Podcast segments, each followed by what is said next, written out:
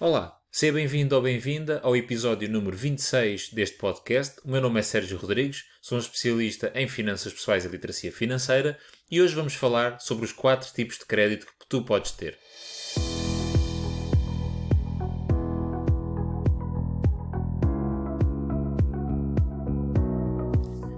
Então, este tema do crédito nem sempre é consensual. Há quem ache que o crédito é, é, uma coisa terrível, pelo menos até, até a opinião mais generalizada. O crédito é uma coisa má, que vai criar problemas na nossa vida, porque podemos entrar em cumprimento e ficam-nos com, com tudo e temos uh, ordenados penhorados e tudo isso. E nada disso é mentira. E acho que é importante nós desde já esclarecermos isso. Isso é verdade. Realmente o crédito uh, tem aqui alguns riscos. É necessário uh, cautelarmos esses riscos da melhor forma possível, garantir que temos capacidade para os suportar e para os pagar.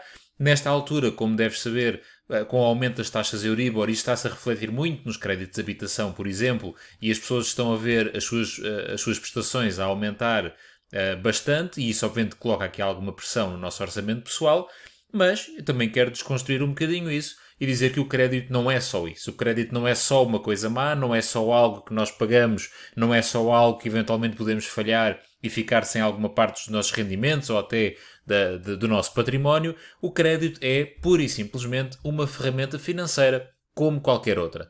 Uh, na verdade, o, o, que tem que acontecer, tal como qualquer outra ferramenta, é que o crédito tem que ser gerido. É uma parte da nossa vida, é uma parte do nosso orçamento, é uma parte do nosso património e ele tem que ser gerido.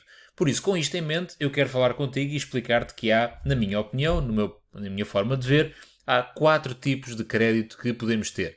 O péssimo, o mau, o médio e o bom. Sim, é verdade, há um tipo de crédito que podemos dizer que é bom crédito, mas já lá vamos. Vamos então começar pelo péssimo crédito. E aqui o que é que é isto?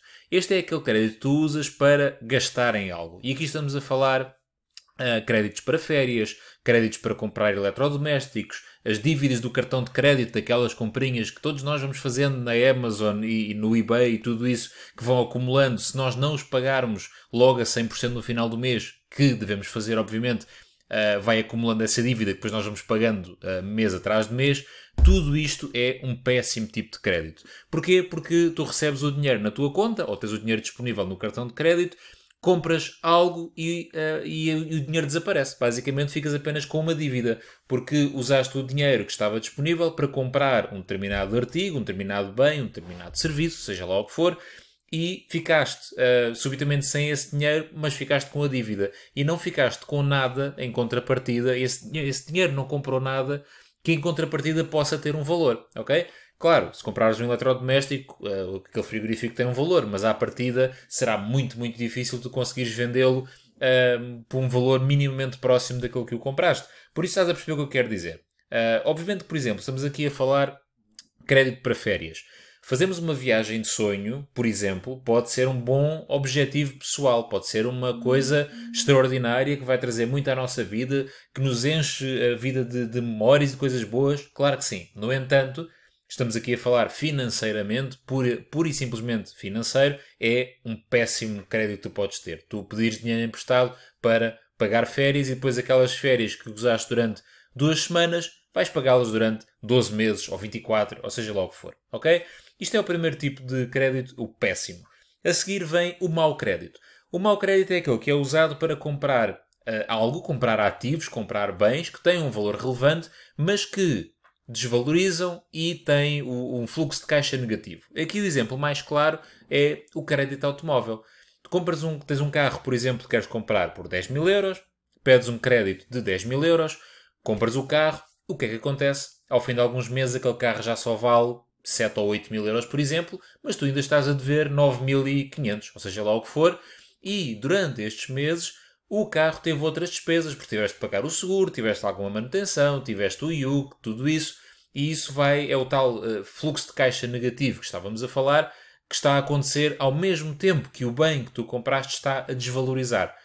Isto é um mau crédito. Não é tão mau como o primeiro, porque tu usaste o crédito e neste momento tens um ativo, tens um bem que tem um valor relevante. Que ainda assim é muito menos do que aquilo que tu pediste em crédito, ok? Uh, e à medida que o tempo passa, este exemplo aqui do carro é um bom exemplo, quanto mais tempo passa, maior essa diferença, porque o carro desvaloriza muito mais rápido do que tu és capaz de amortizar a dívida, há todo este fluxo de caixa negativo aqui envolvido, mas ainda assim, no final de contas, ficas ali com um bem que vale alguns milhares de euros e que eventualmente pode ser vendido.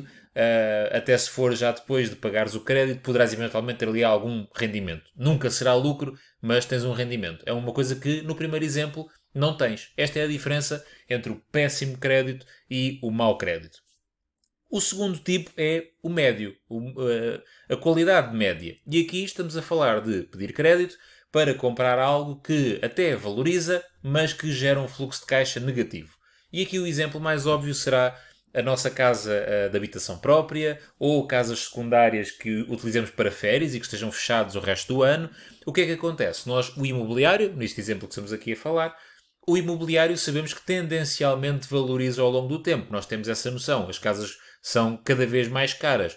Um, e então o que é que acontece? Nós estamos a comprar uma casa por 100 mil euros e o banco empresta-nos o dinheiro suficiente para comprar essa casa de 100 mil euros e, à medida que o tempo passa, a prestação que nós vamos pagando, eventuais amortizações que vamos fazendo, vão fazendo com que a dívida vá baixando, mas tendencialmente, isto não é garantido, mas é pelo menos a, a expectativa e o que nos diz a história, a casa vai valorizando. Por isso, eu inicialmente estava a dever, sei lá, 90 mil euros, assumindo aquela regra que o banco só empresta 90% do preço da casa, não é? Por isso comprei uma casa de 100 por 90 mil do banco, mais 10 mil meus.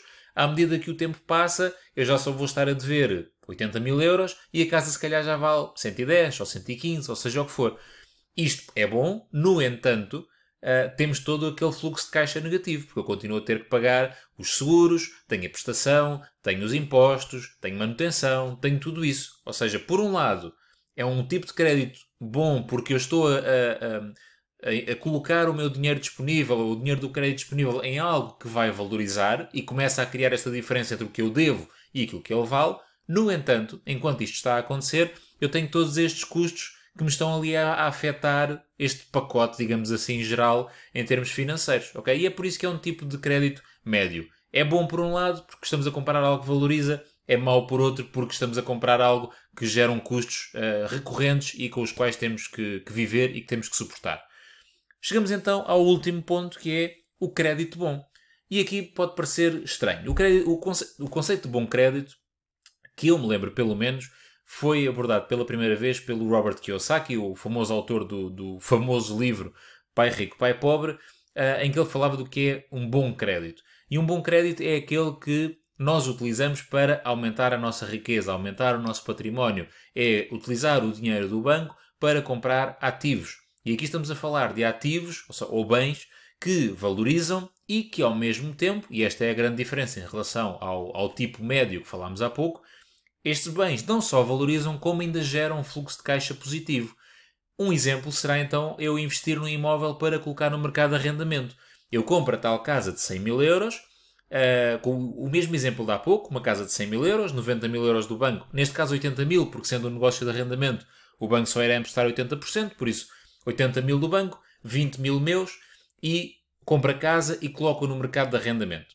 O que é que acontece? Temos exatamente a mesma valorização do imóvel, tal como há pouco, a casa valia 100 e depois vale 105, 110, 120 e tendencialmente vai valorizar, e ao mesmo tempo temos o rendimento daquelas rendas que vamos receber uh, do, dos nossos inquilinos. Que, se o, nosso, se o nosso negócio tiver sido bem feito, se as contas baterem certo, o que vou receber de renda é suficiente para pagar todos os custos, a prestação, os impostos, os seguros, a manutenção e ainda me sobrar alguma coisa, o que faz com que eu esteja a ganhar nas duas frentes. Por um lado, na valorização do próprio preço do imóvel, por outro, neste rendimento, neste fluxo de caixa regular que eu recebo. Estes são os quatro tipos de créditos que podemos ter. Obviamente que todos nós uh, já tivemos, temos ou vamos ter um bocadinho de tudo. O péssimo, eventualmente, não, uh, e principalmente se a nossa situação financeira for mais, uh, mais robusta vai nos permitir evitar este péssimo crédito.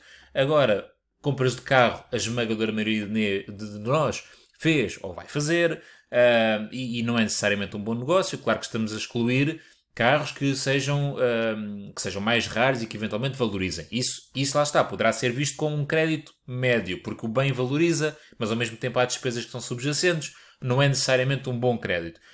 Por isso, para dizer que todos nós uh, iremos ter eventualmente ao longo da nossa vida estes tipos de créditos todos. Aqui a, a mensagem que quero passar é, em primeiro lugar, para tentarmos evitar, obviamente, estes péssimos créditos e se já os tivermos, não há problema, simplesmente devem ser o nosso foco e acelerarmos a sua amortização. Vamos utilizar os nossos subsídios de férias, subsídios de Natal, prendas de aniversário, reembolso de IRS, todos estes extras que nós recebemos, vamos utilizar uma parte desse valor para amortizar estes péssimos créditos. Até porque não só são péssimos porque são, uh, foram usados para comprar algo que se calhar até já nem existe, como normalmente até são os créditos que têm as taxas de juros mais altas. Uh, os créditos pessoais facilmente são 7, 8% de juros. Os cartões de crédito vão aos 12 ou aos 13 ou mais com relativa facilidade. São créditos muito, muito caros, pagamos muito em juros e por isso, quanto mais cedo nós os conseguimos amortizar, melhor. Por isso, por um lado, vamos tentar evitar estes, estes péssimos créditos e se eles existirem, vamos amortizá-los e despachá-los o mais rapidamente possível. Por outro lado, fomentar esta ideia do bom crédito. O não fugirmos do crédito porque é crédito. Ok, obviamente que no bom crédito especialmente, em todo ele, mas no bom crédito especialmente, temos que ter cuidado. Porque, por exemplo, o, o que estávamos a falar há pouco, eu investir num imóvel para arrendamento é tudo muito bonito, enquanto o inquilino pagar uh, enquanto as taxas Euribor não subirem absurdamente e que façam a prestação disparar também. Por isso é preciso ter cuidado, é preciso haver uma margem de segurança e é preciso que o nosso orçamento pessoal seja capaz de suportar esta despesa, mesmo que o negócio corra assustadoramente mal. Temos que estar preparados neste, neste cenário, por exemplo, de investir no imóvel para arrendamento. Temos que estar preparados porque aquele inquilino pode não pagar a renda. O inquilino pode sair e ter ali alguns meses ou algum tempo enquanto eu não consigo encontrar uma outra pessoa. E nós temos que continuar a pagar esse crédito, porque se não o pagarmos, o banco vai nos buscar aquela casa, sem dúvida nenhuma. E por isso é importante, em todos os créditos, obviamente, mas especialmente neste, no bom crédito, não estarmos dependentes uh, do resultado do nosso investimento ou resultado do nosso negócio para pagar o crédito, porque senão pode nos correr assustadoramente mal. Como é óbvio, devemos fazer as contas, devemos uh, uh, ter aqui um cenário otimista, mas é importante que estejamos preparados para o caso de a coisa não correr mal. Ok? O crédito não é bom, o crédito não é mau, o crédito é, como tantas outras coisas no mundo das finanças pessoais, é pura e simplesmente uma ferramenta que está ao nosso dispor e a única coisa que vai fazer dele bom ou mau é pura e simplesmente aquilo que nós uh, fazemos com ele, o que é que, onde é que aplicamos o dinheiro que vem de lá e uh, a nossa atitude em relação a ele. Depois falámos então sobre créditos. Uh, espero que tenhas gostado de mais um episódio. Se houver aqui alguma questão que não tenha ficado bem esclarecida e gostasses de colocar alguma questão, estás completamente à vontade. Basta enviares-me um e-mail, uma mensagem nas redes sociais, qualquer outra coisa, e eu tenho todo o gosto em ajudar-te. Da mesma forma, se tiveres uh, um, um, tema que gostasses que eu falasse aqui no podcast, também basta entrar em contato comigo e eu tenho todo o gosto a tentar enquadrar isso num próximo episódio. Espero que tenhas gostado, muito obrigado e até à próxima.